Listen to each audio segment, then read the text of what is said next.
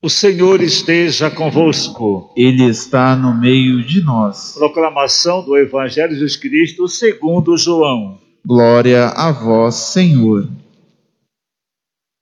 Naquele tempo, Jesus disse a seus discípulos: Eu sou a videira verdadeira e o meu Pai é o agricultor.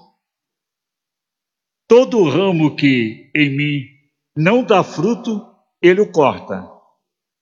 E todo ramo que dá fruto, ele o limpa, para que dê mais frutos ainda. Vós já estáis limpos por causa da palavra que eu vos falei. Permanecei em mim e eu permanecerei em vós. Como o ramo pode dar fruto, como o ramo não pode dar fruto por si mesmo, se não permanecer na videira, assim também vós não podereis dar fruto se não permanecerdes em mim. Eu sou a videira e vós os ramos. Aquele que permanece em mim, eu nele, esse produz muito fruto. Porque sem mim nada podeis fazer. Quem não permanece em mim, será lançado fora, como um ramo e secará. Tais ramos são recolhidos e lançados no fogo e queimados. Se permanecerdes em mim, e minhas palavras permanecerem em vós, pedi o que quiserdes, e vós será dado. Nisso, meu Pai é glorificado que deis muito fruto e vos torneis meus discípulos. Palavra que é vivida nos traz a salvação. Glória a vós, Senhor. Podemos sentar? Bem, a leitura que nós acabamos de ouvir e acompanhar, Atos Apóstolos, ela se dá quando Saulo perseguia os cristãos, ia para Damasco e no caminho encontrou-se com Cristo através de uma luz, caiu do cavalo. Ele fica perdido ao saber que estava perseguindo o próprio Cristo. E agora ele busca os discípulos para fazer uma formação. Então, é o início da conversão dele e o início do discipulado e aprendizagem e também já da sua pregação. Primeiro, o receio dos discípulos dos cristãos, ele vinha perseguindo até o primeiro mártir da igreja, após a morte de Cristo, é Estevão, a qual Saulo perseguiu, levou, condenado e foi apedrejado na, sobre, os, sobre a ordem, né, os cuidados de Saulo. Por isso a comunidade tem receios de acolher este homem. Ele vai pregar até para os gregos e eles ficam desconfiados. Mas ele, mesmo assim, sabendo da rejeição que está passando, não desanima. A fé e a vontade de anunciar é maior. A segunda leitura também é uma carta de São João, como o evangelho de hoje também é de São João. E João vai falar para a gente aquilo que é essencial na vida religiosa, na vida cristã que nós às vezes pegamos muitas coisas secundárias e deixamos o que é essencial de lado, não é prioritário. Ele vai falar que